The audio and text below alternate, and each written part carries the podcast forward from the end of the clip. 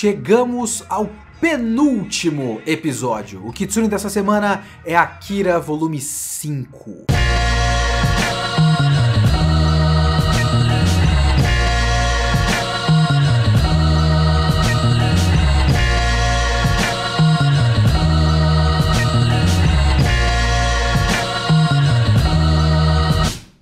Olá, eu sou o Leonardo Kitsune e o Kitsune da Semana é o meu podcast semanal para eu comentar o que eu quiser, do jeito que eu quiser. A ideia é fazer uma review por semana.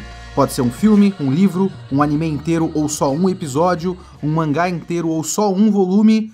Eu vi, eu li, eu quero falar, então é aqui que eu vou falar. Se você quiser comentar o episódio, me siga no Twitter, leokitsune, ou manda e-mail para leokitsune.gmail.com e não esquece de seguir o podcast para sempre ser notificado de novos episódios.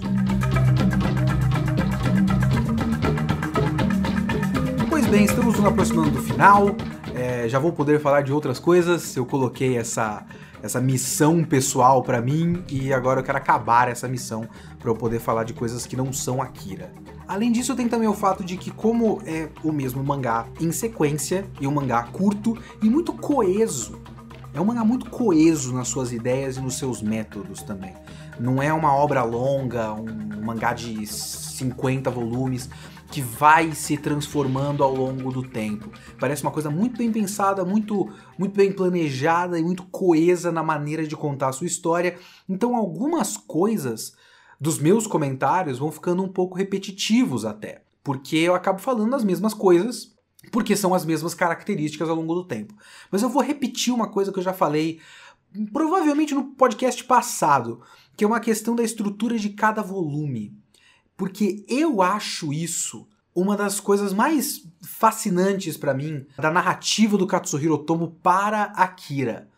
Eu ainda não sei exatamente o, como foi publicado na revista, como era a divisão de capítulos, como ele foi fazendo isso, mas Cada volume é um arco completo com começo, meio e fim.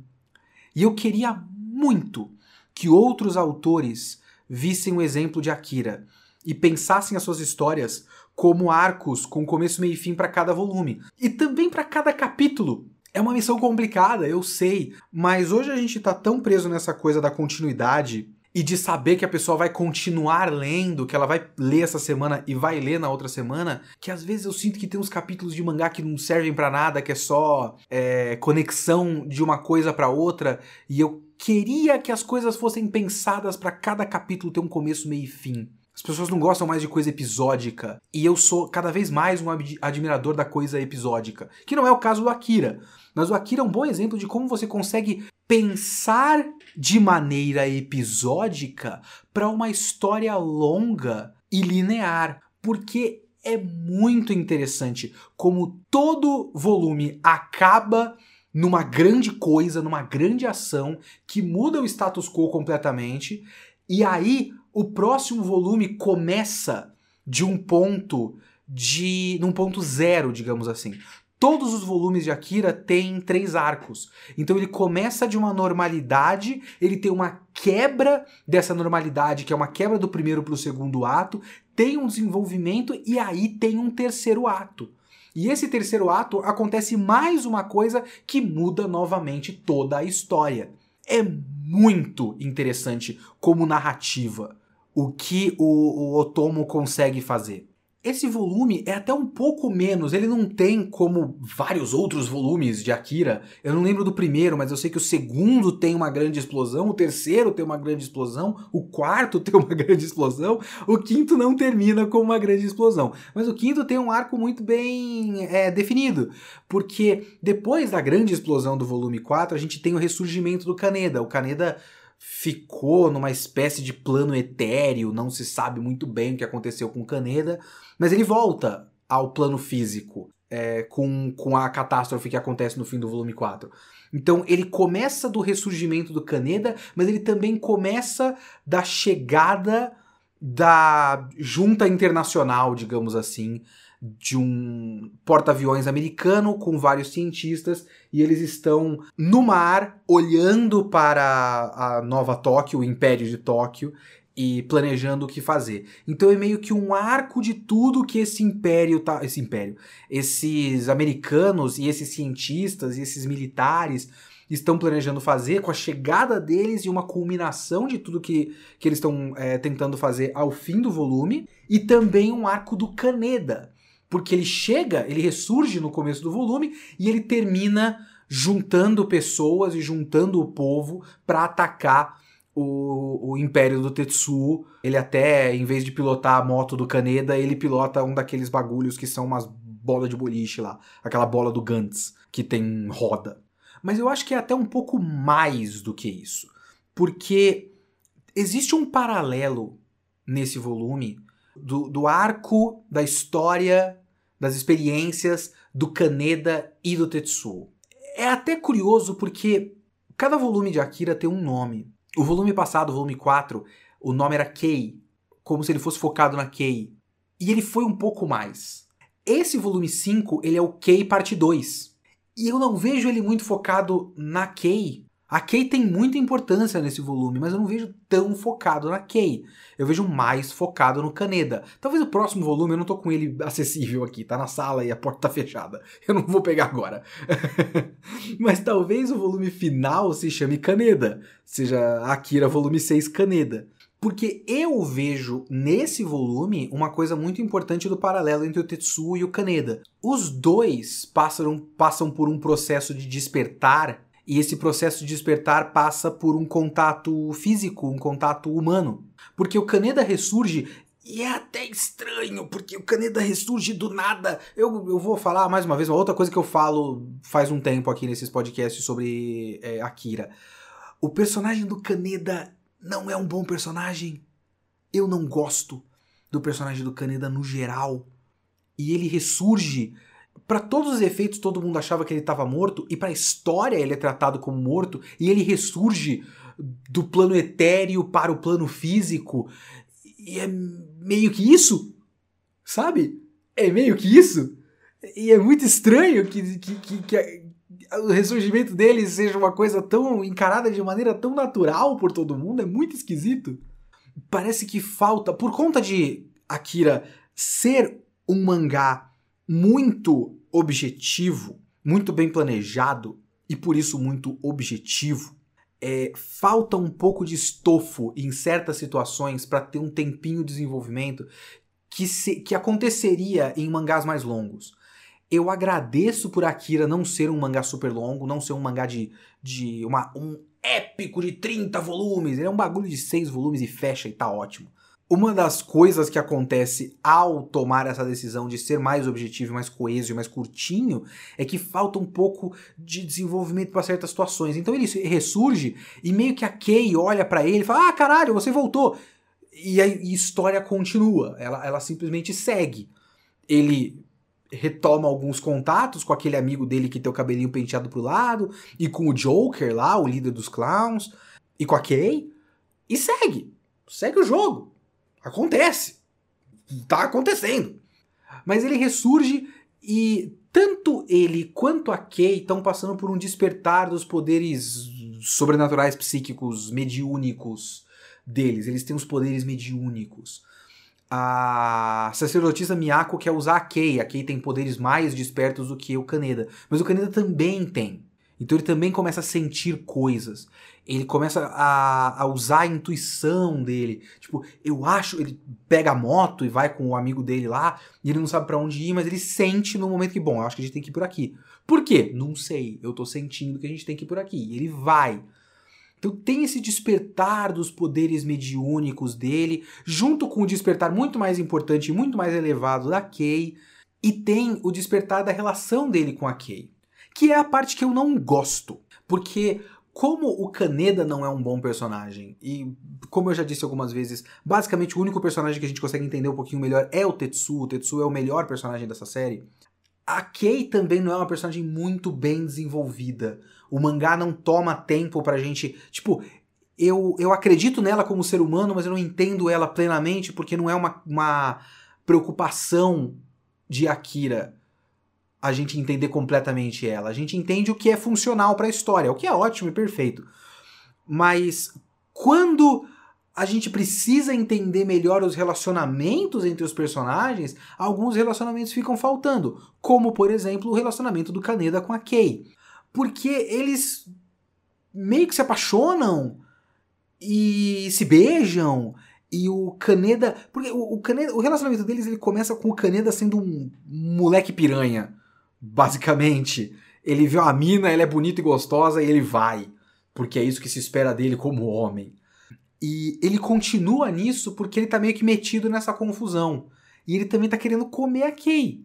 Ele quer comer a Kay, ele não é tipo um romântico, ele não tá apaixonado. Ou pelo menos a história não dramatiza a relação deles como uma paixão. Então eu não sinto essa paixão entre eles. Mas chega no volume 5 e eles estão meio que apaixonados. Assim, a gente tem que acreditar que eles evoluíram no ponto de olhar um para o outro e perceber que, meu Deus, eu amo esse homem, eu amo essa mulher, eu vou fazer tudo por ele, eu vou fazer tudo por ela. Tem uma preocupação que é demonstrada ao longo dos capítulos, mas é quase como aqueles pequenos sinaizinhos que o pessoal da fanfic gosta de pegar e falar: ah, olha só, são claramente apaixonados. E aí vai lá e faz uma fanfic, mas aí a fanfic tá acontecendo dentro do oficial, sabe? É, é engraçado. Mas cumpre uma função, porque Akira é um dos mangás mais funcionais que eu já li na minha vida, para o bem ou para o mal. E essa, esse relacionamento deles cumpre uma função eles estarem se entregando para uma relação humana sincera é algo importante para o que o mangá quer dizer, seja lá o que o mangá queira dizer. Porque os dois, como eu já falei, estão desenvolvendo esse dom da mediunidade. E talvez essa relação deles um com o outro, que é uma relação sincera e positiva e igual, de certo, a essa altura o mangá quer dizer que é uma relação igual. Pelo menos isso. Pelo menos quer dizer que é uma relação igual. Aí você pode fazer as suas conjecturas se você acha que essa relação é, é, é uma relação de igualdade ou não. Mas pelo menos o mangá quer dizer que, que eles têm uma relação positiva e razoavelmente madura e impede igualdade. Eu tô falando isso porque existe um outro lado, que é o Tetsuo. Eu tava falando no podcast passado da relação do Tetsuo com as drogas. Se de repente parte da ideia não seja uma mensagem antidrogas do mangá, e eu sempre achei muito esquisita essa mensagem antidrogas do mangá. Mas tem uma coisa que eu acho interessante nesse volume, que é o fato de que o Tetsuo passa por uma crise de abstinência. E essa crise de abstinência não é boa. E ele não supera a crise de abstinência. Então, pelo menos o mangá não tá dizendo que ele superou as drogas e você também consegue! E ele está bem agora! Não, não é isso. Esse volume 5, no que toca ao Tetsu, é um arco de descontrole. Ele começa o volume no controle, limpinho até. Cabelo mais curtinho, camiseta limpinha, com uma expressão mais serena, falando mais calmamente. E tem um momento que é muito interessante, eu vou falar um pouco mais disso depois, que é o momento que ele vai pro navio e fala com os cientistas. E muito do que ele fala meio que reflete as coisas que ele ouviu da sacerdotisa Miyako. Umas coisas um pouco mais espirituais, mas eu chego já nesse ponto. Mas o Tetsu, ele tem esse momento de ele largou as drogas e voltou ao, ao, ao prumo, mas ele também não consegue manter esse controle. E enquanto ele está tentando manter esse controle e não consegue, uma coisa que acontece bastante é ele ir para os braços da Kaori. E eu não falei muito da Kaori até agora. Se eu não me engano, a Kaori é aproveitada no filme do Akira desde antes do apocalipse, porque o pós-apocalipse não acontece no filme, né? O que a gente tem no filme é só coisas na Tóquio 3. Não é Tóquio 3, né? É Neo Tóquio. Tóquio 3 é Evangelho. coisas na Neo Tóquio. E aí o Tetsuo vira um bebê gigante do inferno. Mas enfim, antes de tudo isso acontecer, o Tetsuo já se separa do Kaneda e ele é, conhece uma menina. E é basicamente a Kaori. Eu não lembro se é a mesma personagem, mas eu acho que é. E é o Katsuhiro Tomo usando a personagem de maneiras diferentes em duas versões da história, porque ele não ia adaptar a segunda metade do mangá, então ele pegou essa personagem da segunda metade e jogou para a primeira metade. E ela tem uma função muito próxima, tanto no filme quanto no mangá. É, porque no filme ela é uma espécie de namoradinha e confidente. E, se eu não me engano, no filme ele até confessa um pouco, fala um pouco do passado dele com o Kaneda. E a frustração dele com o Kaneda fica mais clara no filme. É uma coisa melhor trabalhada no filme nesse sentido. Essa relação dele com o Kaneda, porque ele tem alguém com quem falar dessa coisa com o Kaneda, mas ela tá lá antes. No mangá, ela surge depois que já foi tudo pro caralho. Ela surge no volume 4, se eu não me engano. O Tetsu, ele tá no pior momento de ditador descontrolado dele. Porque uma das coisas que ele faz é ir selecionando as meninas bonitas, porque por algum motivo sobrou muito pouca mulher nesse, nesse mundo, e ele seleciona as meninas bonitas, traz pro quarto dele, dá droga pras minas, transa com as minas e boa parte delas morre ou todas elas morrem no processo. Então ele tá estuprando e matando direta ou indiretamente, estuprando diretamente e matando direta ou indiretamente um monte de mulher. A Kaori não toma a droga, porque ela quer dar essa droga pro pai. E essa droga é uma coisa que todo mundo acabou viciado e, e ajuda a manter um pouco, sei lá, de relaxar e manter a calma e tal. É, mas ele dá uma dosagem bizarra pras minas e as minas morrem, assim. É horrível. E ela não toma droga, então ela não vira uma drogada. E ele poupa ela. Depois de um monte de mina rodeando ele, já cadáver de várias minas lá, sobra essa, essa mina só, ele poupa ela. E ela passa a ter uma função muito curiosa na história. A figura da Kaori é uma figura muito interessante, porque ela é uma namorada barra mãe, tanto para o Tetsu quanto para o Akira. Porque se tem uma coisa em comum entre o filme e o mangá é o Akira como função e não como personagem. Porque o Akira tá lá o tempo todo. O Akira é tipo um bonequinho que eles colocam numa cadeira e todo o povo da grande nação de Tóquio fala: Ah, o Akira! Akira! Ei! Só que ele tá lá, ele tá vivo. E alguém precisa cuidar dele. E ela vira uma espécie de babá ou mãezinha do Akira, dando comida para ele, cuidando dele e tudo mais. Mas ela também faz essa função para o Tetsuo, porque o Tetsuo é um cara frustrado em vários níveis. E tem aquele momento que falam da mãe do Tetsuo, porque o Tetsuo desapareceu e a gente foi falar com a mãe dele e ela não sabe onde ele tá também e tal. Mas como Akira não perde muito tempo com esse tipo de coisa, a gente não sabe muito bem qual é a relação do Tetsuo com família, com carinho, com amor, com afeto. Ele parece não ter tido nada disso, no geral. Então a Kaori acaba sendo quem ele procura quando ele precisa de qualquer tipo de carinho. E ao longo desse volume 5 de Akira, o Tetsuo procura a Kaori umas três vezes pelo menos. É, às vezes ele tá bem, e aí ele chama a Kaori de canto e deita no colo dela e abraça ela como se fosse uma criança abraçando a mãe ou a avó. É, ou às vezes ele tá perdendo o controle e ele se, se enrola em posição fetal no colo dela e ela cuida dele e tudo mais. E é como se ele tivesse. É um, é um paralelo que esse volume faz entre o desenvolvimento do relacionamento do Kaneda com a Kei e o desenvolvimento do relacionamento do Tetsuo com a Kaori. Enquanto o Kaneda desenvolve uma relação igual de duas pessoas conscientes e consensual, é uma relação consensual. Os dois estão um com o outro por vontade própria. O Tetsuo busca esse esse carinho, esse afeto numa pessoa que está sendo forçada a ficar lá. Porque ela só foi lá para tentar conseguir a droga pro pai, porque o pai estava doente, e ela foi forçada a continuar lá. Então ela provavelmente deixou o pai para morrer, porque ela não tá levando mais comida e nem remédios pro pai. Ela ia ser estuprada e não foi, então ela foi poupada do estupro, mas ela tá sendo mantida refém de um monstro, porque o Tetsuo é basicamente um monstro. E nesse volume ele vai ficando mais monstro, porque ele perdeu o braço lá no fim do volume 3, e ele fica com um braço metálico ao longo do volume 4, mas esse braço metálico vai perdendo o, o controle e vai ficando mais próximo do que vai acontecendo no fim do filme é, ao longo desse volume 5. Ele vai ficando mais monstruoso e ficando uma massa de carne bizarra que depois volta o controle e tal. Então ele tá perdendo o controle. Ele retomou o controle, mas não tá conseguindo manter esse controle ao longo do volume 5. Então ele é uma bomba relógio.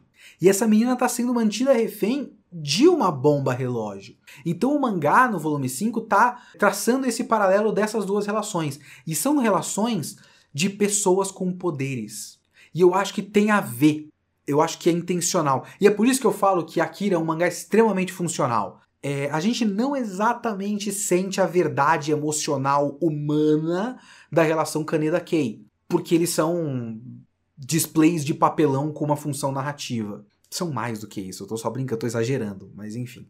O Katsuhiro Otomo é um bom mangaka, os personagens são bons personagens. Mas eles não são tão bons assim, eles não são tão desenvolvidos assim. O que importa mais é a função deles. Então, eles desenvolverem uma relação, desenvolverem um namoro, uma paixão, é menos uma coisa que você sente no seu coração como real e mais uma coisa que o Otomo tá usando para dizer algo. E ele faz isso ao mesmo tempo que ele faz a relação é, e, e Kaori. E aí é que eu vou puxar os cientistas lá no porta-aviões. Porque o Tetsuo nesse volume ele vai perdendo o controle. Por que ele perde esse controle?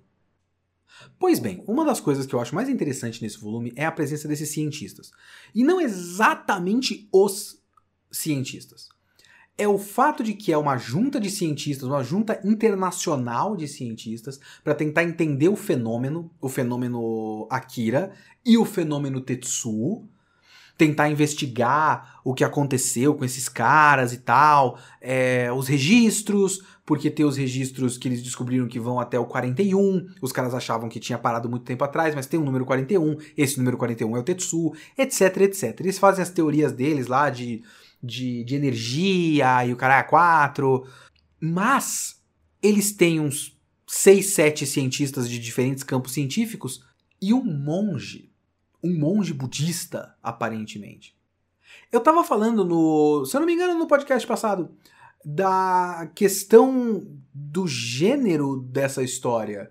Porque a gente sempre encara Akira como um mangá e um filme de ficção científica um dos grandes bastiões do cyberpunk. E eu sempre achei muito curioso como a, a história do Akira depende menos de tecnologia e mais de poderes sobrenaturais, poderes psíquicos. E aí você tem a humanidade na descoberta desses poderes fora da nossa compreensão, tentando compreender com as ferramentas que tem, a ferramenta que a humanidade tem é a ciência. Isso é uma coisa, e eu vou puxar de novo porque eu sou um fanboy! Ah! Isso é uma coisa que é, a Kira tem em comum com Lost. Lost também é sobre isso. Lost é sobre fenômenos que a gente não entende e cada um olha para esse negócio e tira a sua própria conclusão. E não exatamente as conclusões são certas ou erradas. São apenas maneiras de se interpretar fenômenos fora da nossa compreensão. A ciência é apenas uma das ferramentas que a gente tem para isso. E esse trecho de Akira, do volume 5, é muito sobre isso. Porque os caras estão ali tentando entender esse fenômeno, e eles tentam entender esse fenômeno tanto através da ciência quanto através da espiritualidade. É aí, por exemplo, que entra a sacerdotisa Miyako. A sacerdotisa Miyako, ela conversando com o Tetsu, ela dá uma explicação sobrenatural para o que ele está vivendo. E ela começa a explicar para ele uma, uma coisa mais cósmica, sobrenatural, elevada, sabe?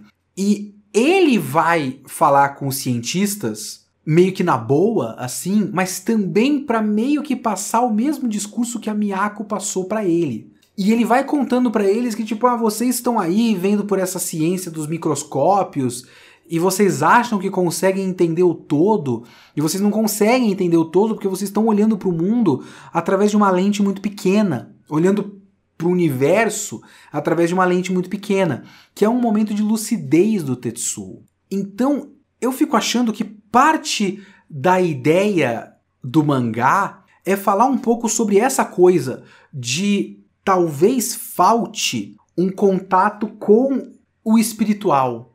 Aliás, eu vou, vou até adiantar uma coisa aqui. Eu não acho que o mangá de Akira tá aí para dizer qualquer coisa definitiva. Eu acho que parte da ideia de Akira é justamente que não dá para afirmar nada de maneira objetiva e absoluta. Porque ele vai apresentando fenômenos e não exatamente dando resposta para nada. E essa é parte da ideia. Não existe resposta para muita coisa do que a gente olha. Então existem maneiras de interpretar os poderes do Akira, os poderes do Tetsu, e o Tetsu nunca vai entender. O Akira com certeza nunca vai entender. E o mangá não está exatamente tomando nenhum partido. Ele fala coisa da droga, por exemplo, e talvez ele esteja dizendo que existem, existem pessoas que acreditam no uso de certos entorpecentes psicotrópicos, digamos assim, que elevam a nossa consciência e que são experiências muito próximas de experiências religiosas. Você tomar um chazinho e você transcende a sua mente e você teve uma experiência é, espiritual. Algumas pessoas dizem que é muito próximo de você entrar em transe com meditação, por exemplo. Ou, ou fazendo um, um terço, mantras, entoar mantras para colocar a sua cabeça num, num automático rodando com a mesma informação para o seu consciente ficar preso nesse, nesse automático e o seu inconsciente se elevar. É uma das coisas que, que dizem que é a função de, de rezas e orações e mantras e contas e o caralho quatro. E existem muitas religiões que usam psicotrópicos para isso, mas também tem debates sobre. Não, você não vai usar LSD e ter uma experiência igual à minha religião. A minha religião é, é, é, mais do que a sua experiência com drogas. A sua experiência com drogas é uma. Primeiro, que é fora de controle, você não tem controle sobre o que você está fazendo. E segundo, que é um atalho. E talvez a Kira esteja um pouco próximo dessa ideia. A droga como um atalho para uma elevação espiritual que deveria ser controlada e natural. Então o mangá não está dizendo exatamente não use drogas! Como uma mensagem vazia e básica. Ele tá usando isso como parte das ideias de, de espiritualidade. Né? E como o Tetsu estava tendo acesso a um poder bizarramente enorme através das drogas, e ele deveria parar de usar as drogas para não ter esse atalho e ter mais controle. E a questão do controle é mais importante do que a questão da droga nesse caso, porque o Tetsu continua não tendo controle. Porque o Tetsu é uma pessoa fora de controle, por conta de todas as questões sociais que eu já discuti em todos os outros podcasts. E o Tetsu perde esse controle porque ele é um cara que tá tentando de toda maneira que ele pode por conta de tudo que eu já comentei, por conta das frustrações dele com o Kaneda, as frustrações sociais, o abandono, as frustrações sexuais dele, que ele trabalha das piores maneiras possíveis. Ele tá usando essas drogas por conta desse, desse, desse descontrole dele. E, e esse descontrole é porque ele tá nessa busca incessante por poder. Para compensar essa falta de poder que ele sempre sentiu ao longo do tempo. E uma coisa que a sacerdotisa Miyako fala para ele, e eu acho que é por isso um pouco que o mangá toma um pouco de partido da sacerdotisa Miyako, porque ela não tem muitos lados negativos na maneira como ela é retratada ao longo da história, porque a sacerdotisa Miyako ela tem essa coisa mais espiritual, e o mangá apoia, acha bom a coisa espiritual, o lado espiritual do papo todo. E a Miyako fala o tempo todo para ele dessa coisa de perceber o seu lugar no cosmo e perceber o seu lugar no todo. Porque existe uma coisa de você buscar poder sem pensar no todo, no total, na totalidade da experiência humana cósmica, transcendental, metafísica. Então, existe uma, uma, um lado desse mangá que está tratando isso nesse sentido transcendental, nesse sentido metafísico, nesse sentido de você é um ser superpoderoso, mas você não entende a magnitude do seu poder, tanto para o bem quanto para o mal, tanto para o, o muito quanto para o pouco. Você não entende o quanto você é mais poderoso do que todo o resto da humanidade, talvez só menos do que o Akira. Eu acho que o Tetsuo não é tão poderoso quanto o Akira, mas eu acho que só o Akira é mais poderoso do que o Tetsuo. Então você não entende o quanto você é poderoso em relação ao resto da humanidade, mas você também não entende o quanto você é pequeno perto do cosmo. Então tem esse lado metafísico, mas também tem o lado social, o lado pé no chão da coisa. E aí eu acho que o mangá é um comentário sobre poder. E não o poder apenas o poder espiritual, o poder poderzinho, é, o poder de abrir um buraco na lua, que é o que o Tetsuo faz nesse volume, por exemplo. É poder poder. É o poder político, o poder bélico, poder militar. Porque nesse volume, por exemplo, uma das coisas que acontecem é que essa junta de cientistas tá tentando criar alguma maneira de trabalhar essa questão, estudar, ir atrás de informação e chegar numa teoria, numa hipótese e abordar a coisa da maneira mais delicada e sensível possível, porque a situação já foi toda pro caralho e tudo tá assim, é, é, numa corda bamba enorme, o mundo tá numa corda bamba enorme e você tenta fazer a coisa da maneira mais sensível possível. Tanto é que eles trouxeram até um monge budista e o cara é a. Mas eles estão num porta-aviões do exército americano. E chega um ponto que chega uma ordem de cima para baixo, que o comandante generalzão lá do, do porta-aviões acha super legal, e eles vão invadir a ilha do Japão. Eles vão invadir. E aí os cientistas chegam pra ele e falam, meu caralho de asa, por que você tá fazendo isso, porra? A gente acabou de falar com o moleque, o moleque é perigoso, mas a gente pode falar com ele, porra! E o cara fala, ah, a missão, me deram a missão. Com um sorrisinho na cara, né? Me deram a missão e eu vou cumprir a missão. O, o soldado cumpre missão. Foco na missão. E ele vai nesse foco na missão e invade a ilha. E é aí que vai tudo pro caralho. A grande catástrofe desse volume, que tem basicamente uma catástrofe a cada fim de volume de Akira, a grande catástrofe desse volume é causada por essa intransigência militar. O que de certa forma é um padrão de Akira. A intransigência militar, governamental, mas principalmente militar. Eu acho até que o Otomo usa o exército como uma um atalho para falar de um proxy, digamos assim, para falar de governo e governos e poder nesse sentido político, mas ele está sempre usando o militar. E o, o, o militar nesse volume, ele usa aquela aquela máscara pazuelo de um manda o outro obedece e ele vai. E aí ele ataca e ele causa mais mal do que bem. E uma coisa constante em Akira é pessoas com poder fazendo merda. Todo mundo que tem poder faz uma merda muito grande em algum momento.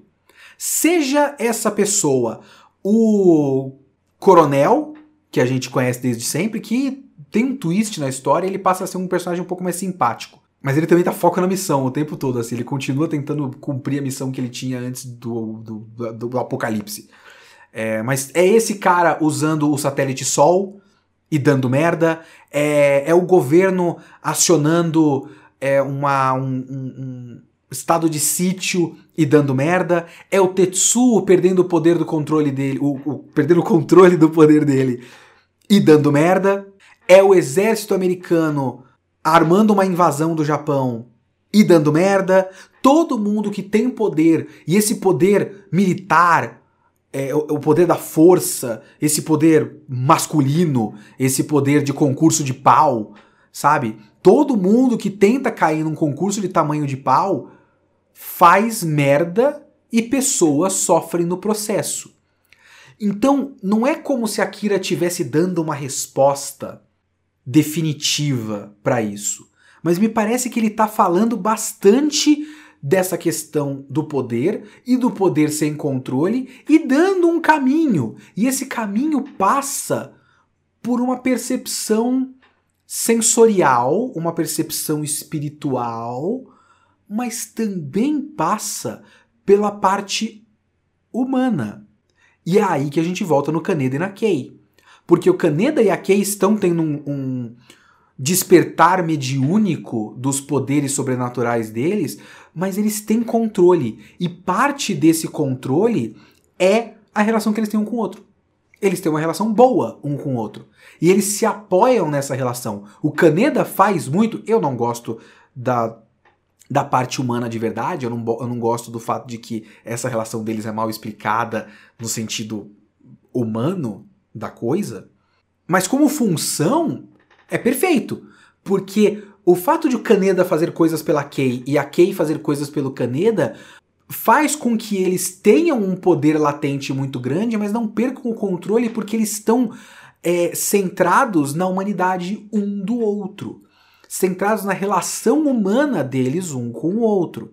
O Tetsuo não tem isso. O Tetsuo força isso com a Kaori, mas não é uma relação igual não é bom, não é positivo.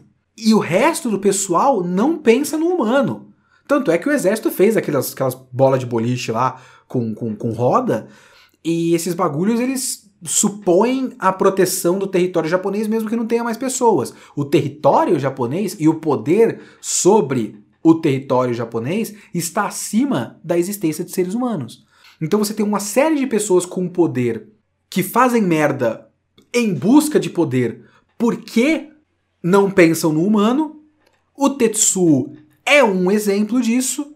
E o Kaneda e a Kei são um exemplo do contrário.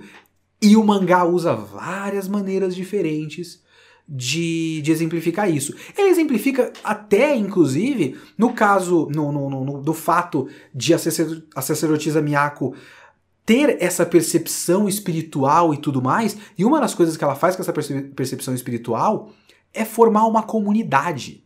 E uma comunidade de auxílio humano, humanitário, humanizado para as pessoas. De as pessoas precisam de teto e comida e cuidados e a gente vai colocar todo mundo aqui no meu lugar e elas vão ser cuidadas como pessoas. Enquanto o grande império do Japão, lá, o grande império de Tóquio, do Tetsu e daquele outro maluco lá, aquele pau no cu lá, engomadinho do que tá abaixo do Tetsu, mas é basicamente o líder é, o grima língua de cobra dessa história.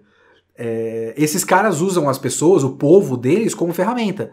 É tipo, por conceito, pra gente ter uma nação, a gente precisa de um povo. Então a gente vai basicamente sequestrar essas pessoas e, e dizer que é o povo. Mas eles não são um povo de verdade, porque eles não estão unidos por um senso de comunidade. Então tem um pouco disso. Até de perceber o seu lugar no mundo espiritualmente em contraste. Então você só pode ser uma pessoa em sociedade. E para você ser uma pessoa em sociedade, uma sociedade precisa existir. Então, a relação homem-mulher, a relação pessoas-comunidade, a relação humanidade-planeta, a relação planeta com o resto do cosmo, tudo isso tem que ser considerado. Eu tô viajando total aqui. Eu preciso. Eu tô com poucas drogas. Eu não tenho nenhuma droga para fazer essa gravação aqui. Enfim, eu acho que é um pouco disso. E o mangá não exatamente afirma categoricamente, mas faz alusão a essas ideias vagas aqui e ali e vai exemplificando através dos personagens. E aí que entra na outra característica dessa história. Os personagens são usados como exemplo muito mais do que como pessoas. Então, eu ainda acho essa uma característica que faz o mangá perder uns pontinhos para mim, porque eu gostaria desses personagens um pouco mais humanos, porque eu acho que ajudaria até na mensagem da história. Mas, como método narrativo, continua sendo extremamente funcional e funciona. E se tem uma coisa que eu não posso criticar o Otomo é de esse cara não sabe o que tá fazendo, porque esse cara sabe muito bem o que tá fazendo, porque tudo é muito bem pensado. E agora eu quero muito reler o último volume dessa história, porque eu não lembro como é o final, mas eu voltei a estar empolgado para reler um bagulho que eu já li. Então, olha só, é um baita mangá com alguns asteriscos, mas é um baita mangá.